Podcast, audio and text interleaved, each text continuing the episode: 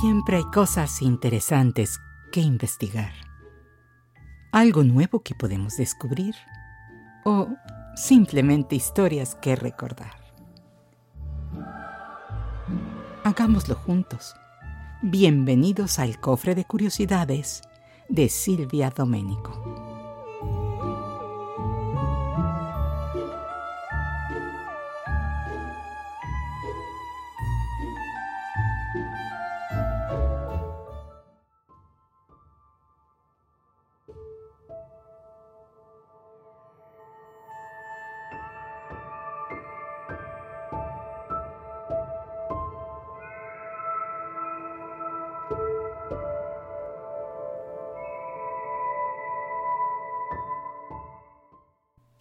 En junio de 2013, Edward Snowden, exanalista de la Agencia Central de Inteligencia, CIA, y de la Agencia Nacional de Seguridad, NSA, de Estados Unidos, dio a conocer públicamente, a través de los periódicos Washington Post y The Guardian, el uso de programas de vigilancia internacional por parte de estas agencias de gobierno estadounidenses en las comunicaciones de millones de ciudadanos.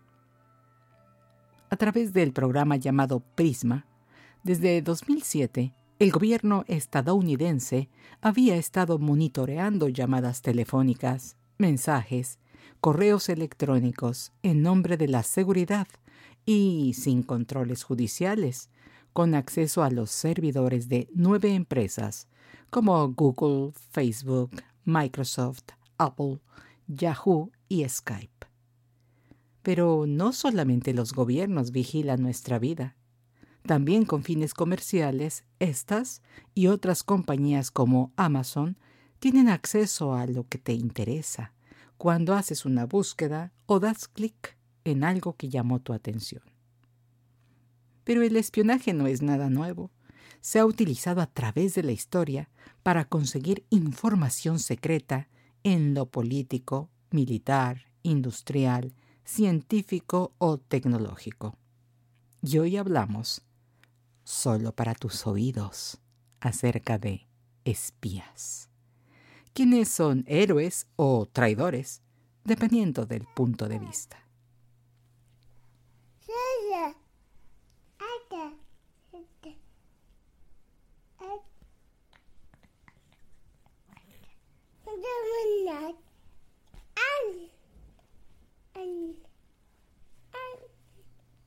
Imagina que estás sentado platicando en un parque y cerca hay una carriola. ¿Sospecharías que el inocente bebé que está dentro te está espiando? Probablemente no. Y esto pensaron muchas personas en la época de la Revolución Francesa, cuando el señor Richburg logró enterarse de numerosos secretos o transmitió mensajes para la casa de Orleans, una familia de aristócratas. Richburg medía solamente 58 centímetros y en los récords de Guinness está considerado como el espía más pequeño del mundo. En 1789, cuando tenía 21 años, inició sus actividades de espionaje. Su método de operación era que una supuesta niñera lo paseaba por las calles de París disfrazado de bebé. Para esto se afeitaba la cabeza y el rostro perfectamente. Se ponía su vestimenta especial, por supuesto, incluyendo un gorrito de bebé, y bajo una manta era llevada en su carriola. Richburg nunca fue descubierto y después de abandonar sus actividades de espía, vivió hasta los 90 años.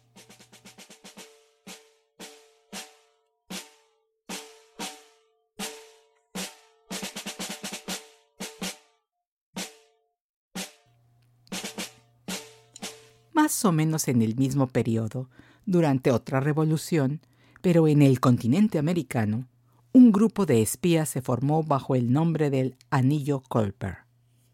Esto ocurrió en la ciudad de Nueva York, controlada por el ejército británico de 1778 a 1783 durante la Guerra de Independencia de Estados Unidos.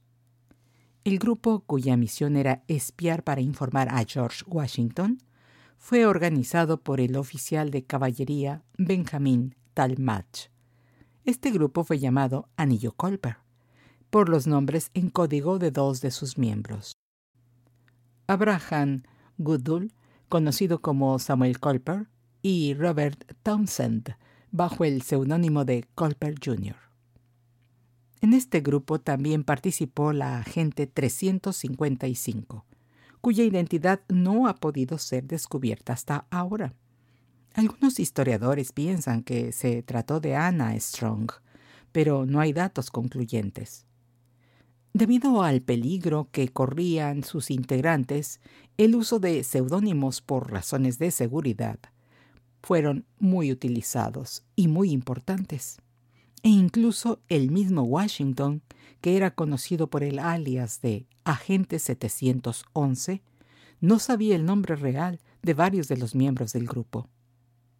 El anillo Colper usó diferentes métodos para transmitir sus mensajes, como tinta invisible, mensajes codificados e incluso tendederos de ropa con pañuelos utilizados como señales. They have spies everywhere. We need the same. All I ask is that you fight for what you believe in. No one else knows my name. No one. I think you know something, Aim. I think you want to tell me. Insurrection is a serious charge. La historia del anillo Colper se cuenta en la serie de televisión Thorn, Espías de Washington, basada en el libro Washington Spies, The Story of America's First Spy Ring de Alexander Rose. Thorn es un drama histórico realizado en cuatro temporadas, iniciando la transmisión de la primera de ellas en 2017. En los papeles principales están Jamie Bell como Abraham Goodall, Seth Numerick como el capitán Benjamin Talmadge, Daniel Henshaw en el papel del teniente Caleb eh, Brewster y Heather Lynn como Anna Strong.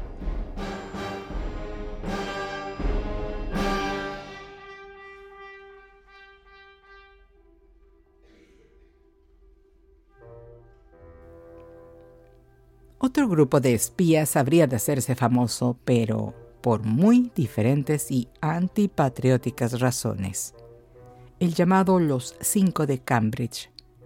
Ellos eran estudiantes del Trinity College de la Universidad de Cambridge en Inglaterra y fueron reclutados por la Unión Soviética como agentes dobles desde los años 30, prosiguiendo con su transmisión de información hasta la época de la Guerra Fría. En este grupo se destaca King Philby, que tenía tanta capacidad para el engaño que fue nombrado enlace en Estados Unidos entre los servicios británicos y la CIA, revelando así planes de su programa nuclear, además de informar los nombres de agentes ingleses infiltrados en la Unión Soviética.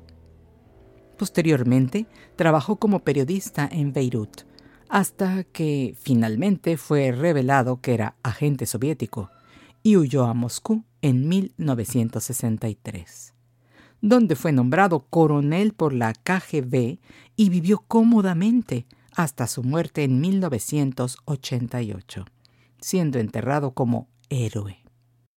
Se dice que King Philby fue la inspiración del ex espía británico y escritor David Corwell, mejor conocido por su seudónimo John Le Carré, para crear su personaje George Smiley, protagonista en varias de sus novelas. La tercera de ellas, The Spy Who Came In From the Cold, publicada en 1963, se convirtió en un bestseller internacional y sigue siendo una de sus obras más conocidas.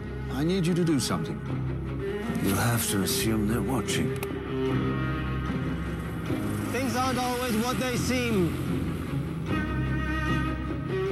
Moscow planted the mole. It is one of five men. He killed our man in Istanbul. En el año 2011, Tinker Taylor Soldier Spy o El Topo fue llevada al cine bajo la dirección de Thomas Alfredson y con Gary Oldman en el papel principal como George Smiley. El mismo novelista Le Carré comentó en una entrevista que su identidad como espía para el Servicio Secreto Británico como diplomático en Alemania durante los años 50 y 60 había sido revelada por Kim Philby. Incluso se negó a conocerlo en Moscú en 1988, diciendo que no quería tener contacto con un traidor, causante de la muerte de muchos agentes. John Le Carré, cuyo elegante estilo y complicadas tramas establecieron el thriller de espionaje, murió a los 89 años, el 12 de diciembre de 2020 en Cornwall, Inglaterra.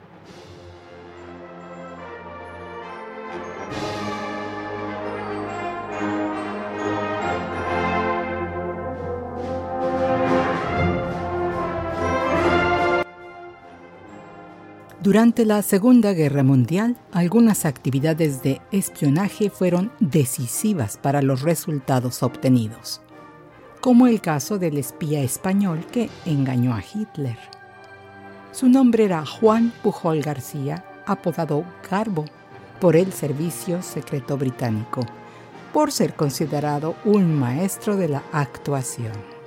Y en cierto grado, gracias a él, los aliados obtuvieron la victoria en el día D en Normandía. Resulta que Pujol, quien intentó en su vida varias actividades, llegó a la conclusión que lo que verdaderamente podría realizar con éxito sería ser agente secreto. Y tenía toda la razón. Pero no logrando convencer a los ingleses de su propuesta, decidió ofrecer sus servicios a los alemanes primero y después convertirse en doble agente. Cuando el Servicio de Inteligencia británico se dio cuenta que Pujol García efectivamente estaba muy infiltrado en las actividades de la Alemania nazi, lo incorporaron como espía. Garbo envió al inicio reportes reales de movimientos de tropas y poco a poco fue inventando acciones que eran creídas por los alemanes.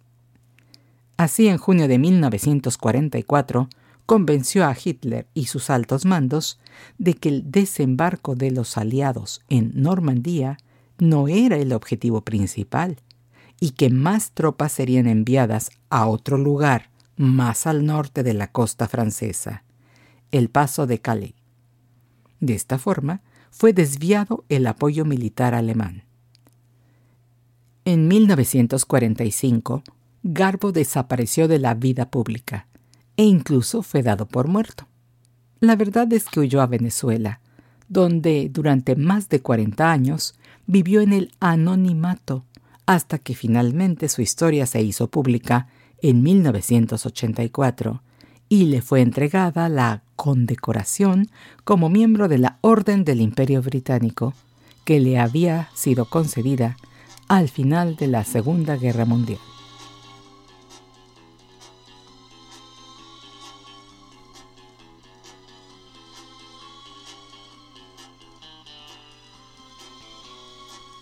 Cuando hablamos de espías, es muy probable que pensemos en uno de los más famosos de la ficción. Su nombre es Bond. James Bond. El agente 007, perteneciente al Servicio Secreto Británico, fue creado en 1953 por el escritor Ian Fleming en la novela Casino Royale. Fleming escribió 12 novelas y nueve relatos de James Bond, y después de su muerte, en 1964, otros escritores han continuado con la saga. My name is Bond, James Bond. My instructions were implicit. I was to leave for Jamaica in two hours. License to kill. Las aventuras del agente 007 han sido llevadas al cine en 25 ocasiones, siendo la primera de ellas Doctor No, en 1962, teniendo como protagonista al actor Sean Connery, quien falleció el 31 de octubre de 2020 a la edad de 90 años. Además de Connery, durante casi seis décadas, otros seis actores han representado en cine el papel del agente que tiene licencia para matar. Ellos son David Niven, George Lazenby, Roger Moore, Timothy Dalton, Pierce Brosnan y Daniel Craig. Debido a la pandemia del COVID-19, el estreno de la cinta número 25 de James Bond, Sin tiempo para morir, programada para 2020, se pospuso. Esta es la última ocasión en que Daniel Craig representa al espía británico. If we don't do this, there will be nothing left to save. Pero regresemos al escritor Ian Fleming, quien antes de empezar a escribir novelas de espías, había sido oficial de inteligencia naval del Servicio Secreto Británico. Y aunque seguramente utilizó algunas de sus experiencias en sus historias, se cree que su fuente de inspiración pudo haber sido Sidney Riley, espía durante la Primera Guerra Mundial, cuyo nombre real era Sigmund Rosenblum. Riley nació en una familia judía en Ucrania en 1874 y poseía algunas de las características que vemos en James Bond. Aventurero, gusto por una vida de lujos, vestir elegantemente y ser exitoso con las mujeres. Mentiroso profesional que tuvo varias identidades, ocupaciones y estuvo al servicio del mejor postor. Acusado de haber participado en la planeación para asesinar a Lenin, Sidney Riley eludió por varios años al régimen comunista, pero finalmente fue capturado y fusilado en Moscú en 1925. Su historia fue dramatizada en 1983 en la serie de televisión Riley, As de Espías, protagonizada por el actor Sam Neill. The Germans are about to launch a major offensive on the Western Front. In order to prevent our complete collapse, it is imperative that you re enter the war. Ludendorff has amassed a vast army, which includes many units which were previously in Russia. Otro nombre mencionado como posible inspiración del personaje de James Bond es el doble agente serbio Dusan Dusko Popov, conocido como Triciclo, su nombre en clave para el servicio secreto británico durante la Segunda Guerra Mundial. Popov nació en una familia con recursos económicos. Realizó estudios universitarios, graduándose como abogado. Hablaba varios idiomas con fluidez, entre ellos alemán. Tenía amplia cultura, memoria fotográfica, gustaba de vivir bien y atraía la atención de las mujeres. A Dusan Popov no le agradaban los nazis, y cuando estaba estudiando su posgrado en leyes, en la Universidad de Freiburg, se hizo amigo de Johann Jebser, quien le propuso incorporarse al servicio de espionaje alemán. Posteriormente contactó a la Oficina Británica de Control de Pasaportes en Yugoslavia y fue incorporado como doble agente para saber de los planes del enemigo. Nunca fue descubierto y en 1974 fue publicada su autobiografía, Spy, Counter Spy.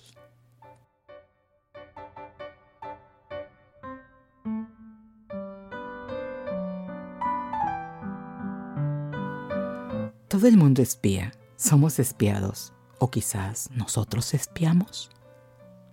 No lo sé, pero en estos tiempos de avances tecnológicos, quizás lo pensarás mejor antes de llamar a Siri, Alexa, Cortana o Google, según sea el nombre de tu asistente inteligente de preferencia. Pero mejor cuida lo que dices, transmites o buscas en Internet o en tus redes sociales, ¿no crees? Pues hasta aquí por hoy. Gracias por acompañarme. Y si te gustó este programa, por favor, suscríbete.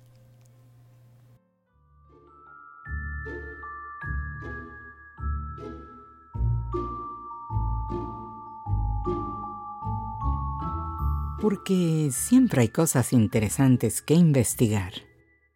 Algo nuevo que podemos descubrir. O simplemente historias que recordar. Gracias por acompañarme en el cofre de curiosidades de Silvia Domenico. Recuerda, expande tu conocimiento, sé curioso y hasta la próxima.